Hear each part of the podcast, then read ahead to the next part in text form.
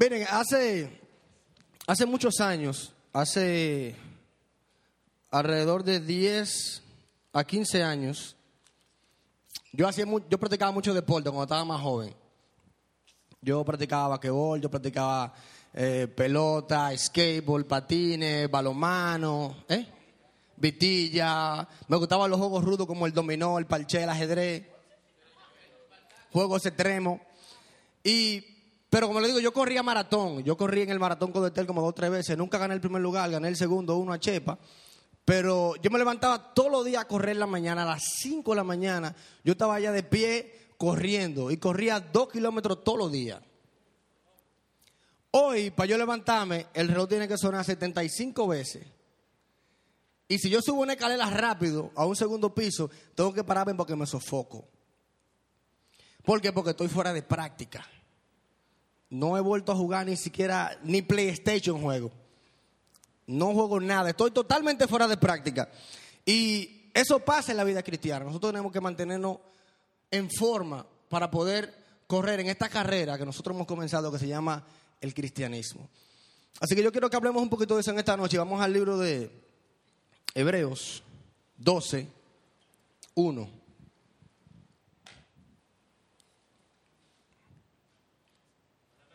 Hebreos 12, 1 está entre Mateo y Apocalipsis.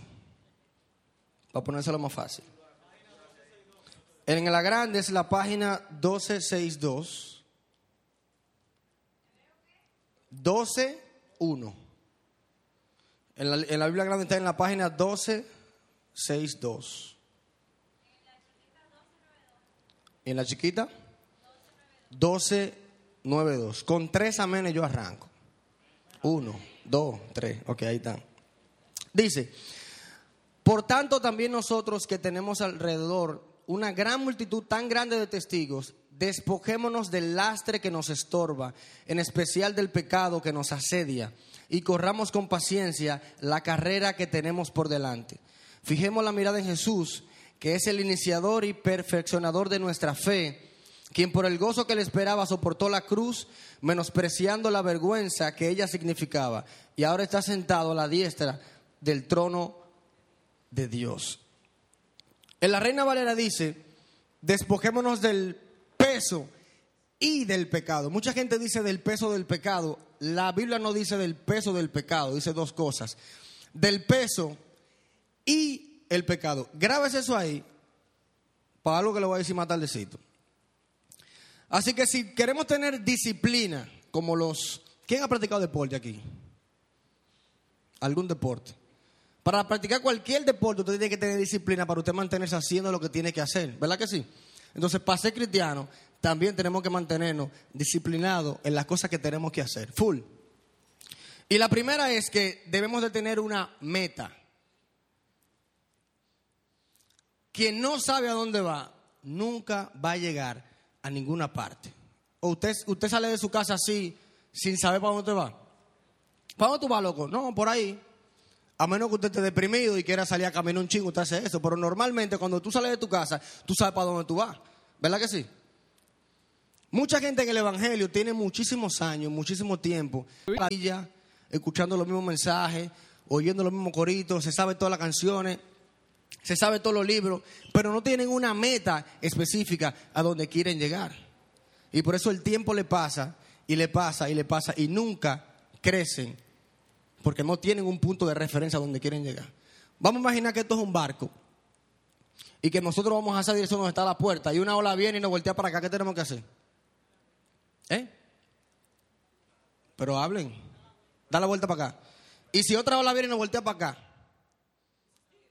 Para acá, ¿no? ¿verdad? Y si otra ola viene y nos voltea para acá, ¿qué tenemos que hacer? Un... ¿Por qué? Porque sabemos para dónde vamos. Pero como usted se monta en un barco y usted no sabe para dónde usted va, usted va para donde lo lleva la ola. Y así hay muchos cristianos que viven hoy en día donde lo lleve la ola, donde lo lleve la moda, donde lo lleve el momento. Hoy están por aquí y hoy quieren ser esto y mañana dicen, no, yo quiero ser esto ahora. Y después cambian de posición y después cambian de iglesia y después cambian de esto y no tienen una identidad, no tienen un punto fijo porque no tienen una meta, no se han propuesto una meta. Si usted va a la universidad y usted se quiere graduar, usted, va, a la universidad a graduarse de una materia específica. Usted no comienza a, coger materia a lo loco, de que a ver con qué carrera usted se identifica, ¿verdad que no? Entonces, como cristianos, nosotros tenemos que tener una meta específica donde tú quieres llegar. Dios no te trajo aquí para sentarte aquí a oír a Fausto predicando, ni a venir a brincar con la banda. Dios te trajo aquí porque Dios tiene un propósito contigo. Ahora la pregunta es, ¿tú sabes cuál es tu propósito? Yo sé a lo que Dios me llamó. Yo estoy claro a lo que Dios me llamó. Ahora, ¿tú sabes a lo que Dios te llamó? ¿Te has preguntado alguna vez, Señor, ¿a qué tú me traíste? Tú me cambiaste, me transformaste, me traíste a la iglesia, pero ¿a qué? ¿Cuál es mi, cuál es mi meta? ¿Cuál es mi punto a donde yo tengo que llegar? Amén. Número dos, tenemos que Entrenar. Levante la mano todo el que dijo que había ido al gimnasio. ¿Quién ha ido al gimnasio? Que aunque sea por accidente. Fausto, ¿tú has ido al gimnasio? Pero a predicar. Que te invitaron donde Robert allá y se sea un día. Tenemos que entrenar. Yo le voy a leer este cafecito que dice. Tengo alrededor de un mes diciendo, mañana me levanto a correr. Y todos los días cuando suena el despertador a las 6 y 40 digo, hoy no, mañana. Yo era el señor deportivo, me encantan los deportes. La pregunta es, ¿cómo un hombre que practicaba básquetbol, maratón, balonmano, béisbol, surf, vitilla y hasta la plaquita, hoy es un hombre que se cansa al subir unas escaleras? La respuesta, amigo mío, es falta de práctica. Y esto, ¿eh? Los años. Sí, pero ahí dice falta de práctica, Lene. Muchas gracias. Y esto tiene un significado en la vida. La gente quiere triunfar sin entrenar. La gente quiere un éxito instantáneo, versión microondas, sin esfuerzo. Para que un músculo de tu cuerpo crezca entrenando, tiene que haber dolor y cansancio. Para triunfar en la vida, debes pasar por procesos que casi siempre son dolorosos. Cada momento de dolor o angustia o cansancio en tu vida puede convertirse en una herramienta de crecimiento. Recuerda, las malas experiencias nos hacen más fuertes o más débiles. Tú decides. ¿Quién ha ido al gimnasio aquí la primera vez? ¿Quién se acuerda de la primera vez que fue al gimnasio? Aquí. Cuando usted va la primera vez al gimnasio, usted le quiere dar a todo ese día. Tú le das bíceps, le das tríceps, le das pierna, le das hombro, le das ojo, le das todo. Y hace cardio. Y te ponen 2 de 25 y tú, loco, no, ponme más porque yo le doy maduro. Y al otro día te le levanta como Robocó. Que no te puede ni mover. Si te puede levantar. Entonces, si usted quiere tener un brazo, bueno, no como este. Joan, déjame tu brazo. Déjame tu brazo. Algo así como el de Joan, no como este. Si usted quiere tener un brazo fuerte, ¿qué usted tiene que hacer? Aparte de Fortimal. Y aparte de puyarse, usted tiene que hacer ejercicio. Pero para que el músculo de usted crezca, ¿qué tiene que hacer? Tiene que dolerle. Para que el músculo le crezca, tiene que dolerle. Para que tu cuerpo crezca, tiene que aguantar sudor, tiene que aguantar caliente y tiene que dolerte. Para que nosotros crezcamos como cristianos, debemos pasar por situaciones que casi siempre son dolorosas. ¿Pero para qué? Para que crezcamos. ¿Cómo tú llegas a perdonar a alguien que nunca te ha ofendido? ¿O cómo tú llegas a tener paciencia si tú no pasas por tribulaciones? O esto es, Señor, dame paciencia. Y tú apareces en Boca Chica en un chailón con una gorra del licey y un coco en la mano. Wow, Señor, gracias por este proceso porque de aquí voy a salir con más paciencia. Es así.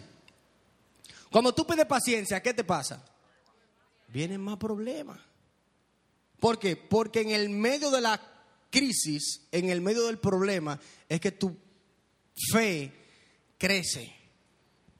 ¿Cuándo los discípulos se dieron cuenta de que Jesús era Jesús? Cuando multiplicó los panes, no, en el medio de la tormenta. Nuestra fe es como una gomita que si tú la jalas rápido, se rompe.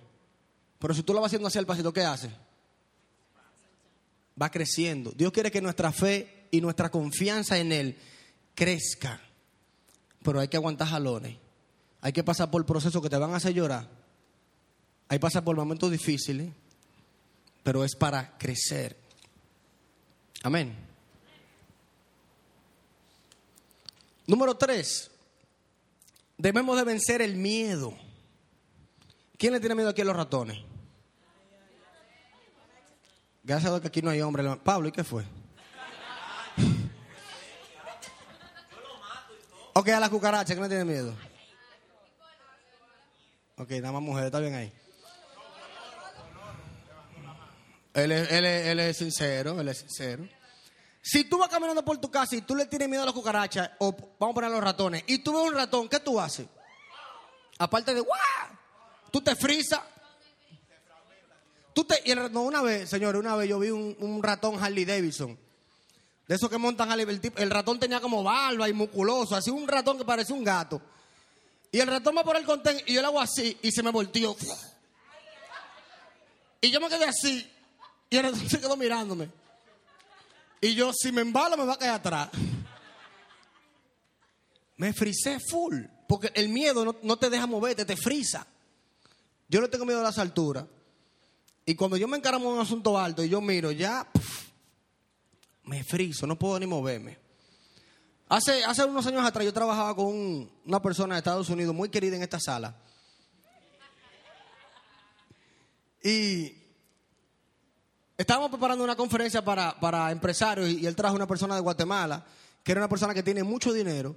Y el hermano de él tiene en su oficina nada más y nada menos una pecera grandísima con una pitón. Uno tiene lorito o una pecera con pececito. No, el panita tenía una serpiente pitón. Para mí que era cuando el empleado le pidieran aumento, como que, dime loco.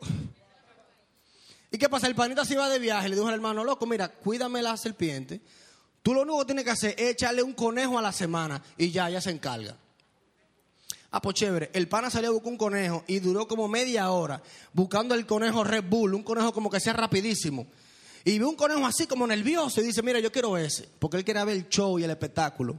El conejo dando fiflá a lo matre y la serpiente tratando de comérselo. Y él puso una silla, se sentó y tiró el conejo. Cuando el conejo cayó, ¿qué usted cree que pasó?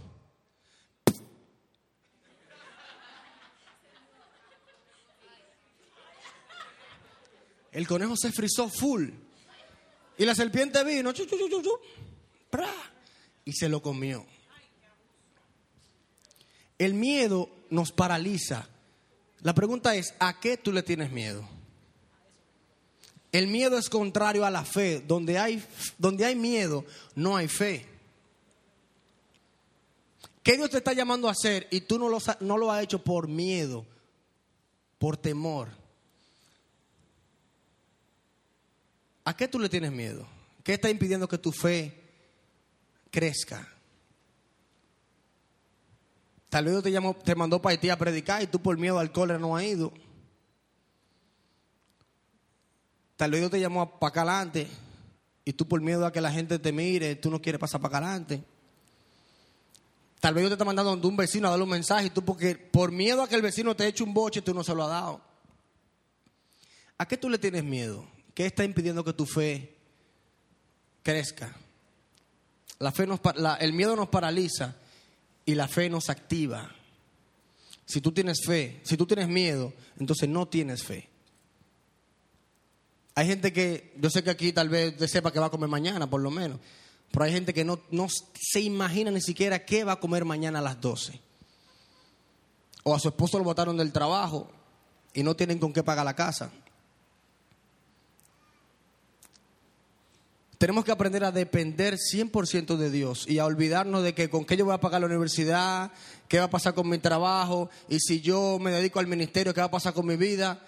Hay que vencer el miedo para que nuestra fe crezca y nosotros cumplir el propósito para el cual fuimos llamados. Amén. Número cuatro, y este es muy importante, ser constantes. Yo era el panita más inconstante del mundo. Yo comenzaba una cosa y nunca la terminaba. Yo fui a la universidad, no la terminé. Fui a la academia, no la terminé. Me fui a un curso de esto, nunca lo terminé. Comenzaba un libro y cuando iba por la mitad lo soltaba y cogía otro. Era sumamente inconstante. Dios nos da el talento, pero nosotros tomamos la iniciativa. Hay gente que comienza cosas, Fausto, mira, loco, yo quiero, quiero que hagamos un grupo de esto y que vayamos a la, universidad a predicar. Ok, chévere, vamos a arrancarlo. Y el tigre va una semana, dos semanas y después se desaparece. O yo voy a estar en el grupo de servicio, yo quiero servir, ok, chévere, vienen una semana, dos semanas y después nos vamos. Comenzamos cosas y nunca las terminamos. Yo todavía estoy luchando con eso, de que a veces por emoción yo arranco muchas cosas, pero nunca las termino. Y tenemos que ser constantes. Esto no es que hoy soy cristiano, mañana no, y hoy soy critino. Si usted toma la decisión de comenzar esta carrera, que no es fácil, no es un cachú, esta carrera de servir a Dios, usted tiene que ser constante. Cero doble ánimo. Si usted, si usted comenzó, vamos a terminar. ¿Y cuál es nuestra meta? ¿Cuál es nuestra meta? Nuestra meta es ser el mejor pastor, ser el mejor líder, ser el mejor músico, ser el mejor predicador. ¿Cuál es nuestra meta? Jesús. Todo lo que nosotros podamos hacer aquí es añadidura solamente. Nuestra principal meta es llegar a ser por lo menos un poquito parecido a Jesús. Pero tenemos que mantenernos ahí. Hay gente que está ahí corriendo hasta que le llegue el momento de la prueba. Cuando llega a la pared dicen, bueno, si la vuelo fácilmente me caigo. Si le doy la vuelta, cuando me voy a cansar, no, yo me voy a devolver. Dios nos llama a ser constantes, adelante, no importa lo que se presente. Tenemos que seguir adelante sin cansarnos. Amén. Número 5 tenemos que ser resistentes. Yo busqué una herramienta que Dios nos ha brindado que se llama el Google o el Google o el Google, como mucha gente le dice. La definición de resistencia, y esta fue la que yo encontré que dice, resistencia se define como la capacidad de resistir esfuerzos y fuerzas aplicadas, adquirir deformaciones permanentes o deteriorarse de algún modo sin romperse. ¿Cómo sabes si un material es bueno? Si le haces una prueba de resistencia. A diario nuestra resistencia es probada. Nadie adquiere más paciencia sentado en la playa o descansando, o nadie aprende a tolerar a alguien que nunca lo ha ofendido.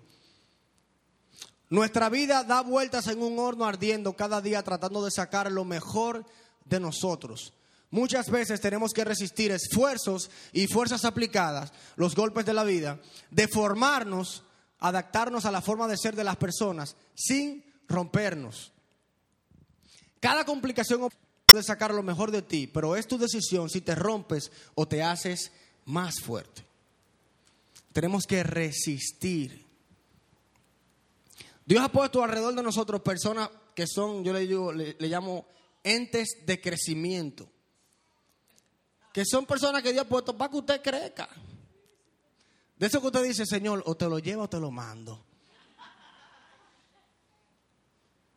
Cada uno de nosotros tiene una persona que está a nuestro alrededor para desarrollar nuestra paciencia.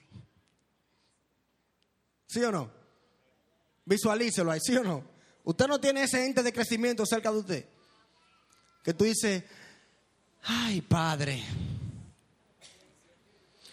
Cada uno tenemos una persona cerca de nosotros para que nosotros podamos aprender a perdonar pero tenemos que ser resistentes. ¿Cómo tú le haces una prueba de resistencia a algo? Por ejemplo, si tú vas a Ikea, Wellman, y tú compras una silla, un mueble, de esos muebles que vienen en una cajita de este tamaño. Y tú, loco, ahí, sí hay un mueble. El mueble viene en una cajita de esa. Y tú arrancas a sacar tornillos, a sacar cuestiones. Y tú vienes, como yo, que no leo manuales, y arma la cuestión. Para tú saber si ese mueble o esa silla está bien, ¿qué tú tienes que hacer? Sentate. Si usted se sentó y está mal, se fue de boca. Usted primero lo hace así. ¿Sí o no? Usted la prueba a ver si la resistencia está buena. A diario nuestra resistencia es probada. Somos pasados, dice la Biblia, por el horno de fuego, para que todo lo que no sea oro se queme y quede oro. Pero depende de nosotros si nos partimos o si nos hacemos más fuertes. Tenemos que abstenernos. La comida buena siempre hace daño. ¿Quién ha estado a dieta aquí? Cuando usted tenga una dieta, usted lo invitan a comer para todos los lados. O el día que usted amanece en ayuno, ese día lo invitan a desayunarse en el trabajo. Una gente que nunca le brindó, fue y le brindó una empanada. La comida buena hace daño. En el año 2010, yo fui al médico porque tenía un problema y el doctor me puso una dieta y me dijo, mira, tú no vas a comer arroz, tú no vas a comer plátano, tú no vas a comer yuca, tú no vas a comer pan, tú no vas a beber café. Y yo dije, doctor, ¿y qué yo voy a comer? Y le dijo, mira, tú vas a comer avena, trigo, vegetales, muchos vegetales tenía que comer, y, y yogur. Y yo dije, bueno, está chévere. Raquel, como doctora al fin, me puso la dieta ahí, ra con ra. El primer día me hizo brócoli. Al segundo día me hizo brócoli con queso. Al tercer día me hizo brócoli con trigo y jugo de trigo. Y después ya para variar me hizo un patelón de brócoli. Yo estoy que al brócoli lo veo y me da cuestión. Me paralizo full. La primera semana yo me sentí como light, heavy. Me sentía saludable. Y dije, oye, pero esta cuestión de los vegetales como que... Me sentía como sano por dentro. ¿Qué pasa? La semana siguiente yo tuve que irme a, a, presentar el disco en Estados Unidos. Raquel no pudo ir conmigo, me fui solo. Cuando llego allá me encuentro con Burger King, McDonald's, Kentucky Fried Chicken.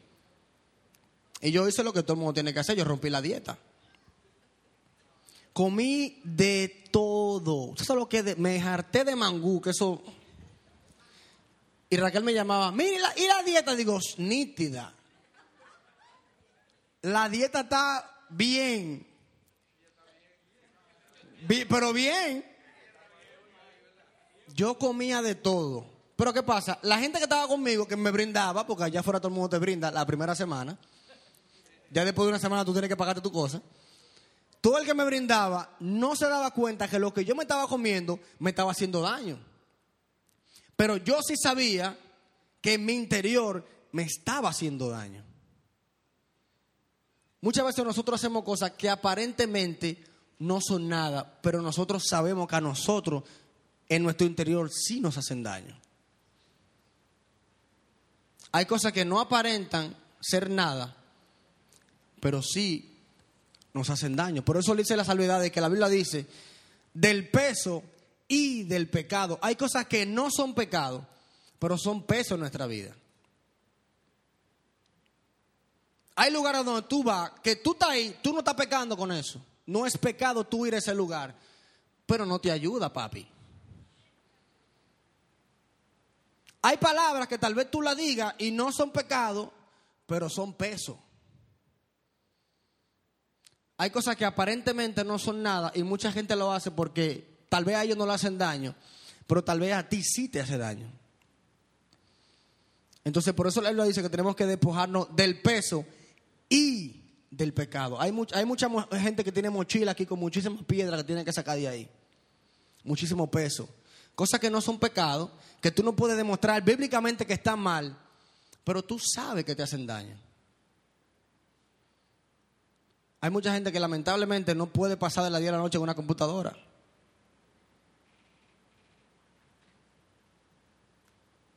Hay gente que no puede ir a un lugar especial. Mira, hay gente que no puede ni a siquiera un cumpleaños secular. Porque de que venga una fría se pone loco. Y más ahora con la brisa esa que anda ahí. Si usted sabe cuál es su debilidad, ¿qué usted tiene que hacer? El doctor me dijo, mira, tú no vas a comer esto, tú no vas a comer esto, tú no vas a comer esto, tú no vas a comer esto.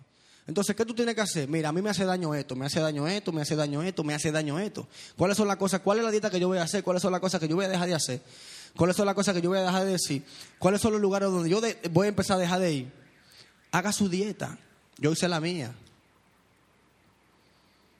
Y no le digo, cuando usted vaya a un lugar donde usted vea algo que le guste, no le va a llamar la atención. Pero si tú te disciplinas y te comprometes a no, está tachado la dieta, no se puede. Amén. Número siete, pasión. Tenemos que hacer la cosa con pasión. Siempre hacemos la cosa bien cuando hay pasión. Cuando usted lo mandaban a, a, las mujeres, cuando la mandaban a hacer oficio en la casa, mira que para que venga y limpie. No, que yo no quiero limpiar. Ven para que limpie. Usted limpiaba así. Le pasaba un trapito rápido, tiraba el polvo abajo del mueble y le pasaba una cosita a la televisión y la casa quedaba limpia, pero no quedaba totalmente limpia. Ahora, cuando el jevito la iba a visitar, o cuando las amigas iban a la casa a hacer una tarea, usted se deleitaba limpiando y ponía un CD ahí de, de Marisela y arrancaba, o de los Buki. Y si era en diciembre, llega Navidad y yo y usted ponía la casa brillante. ¿Por qué? Porque usted puso pasión en lo que estaba haciendo. Cuando nosotros hacemos la cosa con pasión, se nota. Si usted la hace desapasionadamente, va a quedar bien, pero no queda igual si usted le pone pasión. Usted no puede decirle a una gente, Dios es bueno, si en su cara no se refleja que Dios ha sido bueno con usted. Usted no puede decirle, Dios me hizo feliz cuando en su cara no hay una sonrisa. Usted no puede apasionar a otro por Dios si usted no está apasionado por Dios. Amén.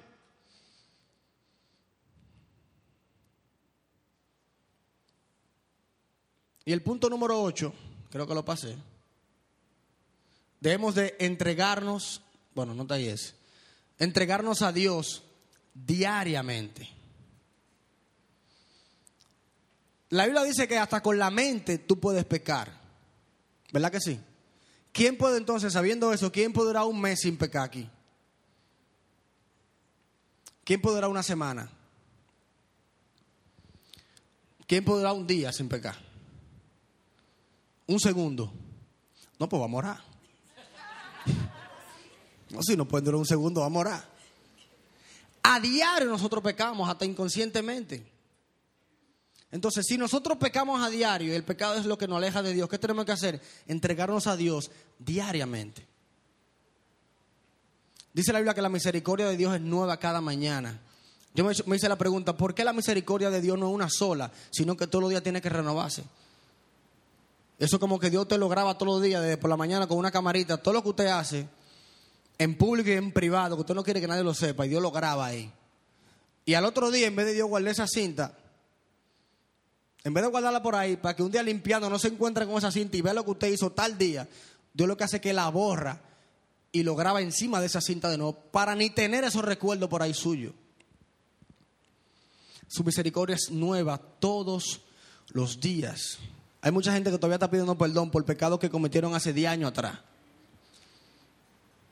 Si tú no te sientes perdonado todavía, entonces tienes tú que perdonarte, porque Dios ya te perdonó.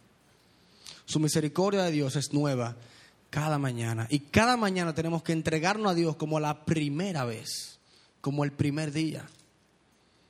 Así que si tu relación con Dios no está muy legal, que digamos, y tú vienes a la iglesia y tal vez el único tiempo de oración que tú tienes es el que tú tienes aquí en la iglesia, y tal vez tu, tu conexión con Dios no es flash, no es diálogo, este es el momento de acercarnos a Dios y renovar nuestra conexión con Dios. ¿Por qué no oramos? Señor, te damos gracias en esta noche, Padre, por, por tu misericordia, Señor, y por tu gracia que nos ha sostenido hasta el día de hoy, Señor. Te pedimos, Señor, que nos ayudes a, a, tomar en cuenta estos ejercicios, Señor, y a llevarlo a cabo, Padre, a, a ser prudentes, Señor, a abstenernos, Señor, de las cosas que, nos, que sabemos que nos hacen daño, Padre a tener una meta en ti, Señor, que no queramos ser cristianos por ser cristianos, Señor, sino que cumplamos el compromiso para el cual tú nos llamaste, Dios. Que podamos vencer el miedo a hacer las cosas que tú nos estás llamando a hacer, Señor, como iglesia e individualmente, Dios. Que tú nos ayudes, Señor, a crecer en ti, Señor, a aguantar los procesos. Que aunque haya lágrimas en nuestros ojos, Señor, nosotros sepamos que el proceso que estamos pasando va a ayudar a otra persona en el futuro y que nos va a hacer más fuerte y más resistente, Señor. Señor, ayúdanos a acercarnos a ti cada día, Señor. Y aprovechar tu misericordia y tu gracia, Señor. Y que cada día podamos crecer más y no mantenernos en la misma estatura todos los días, Señor. Y que años pasen y años pasen y nosotros estemos del mismo tamaño.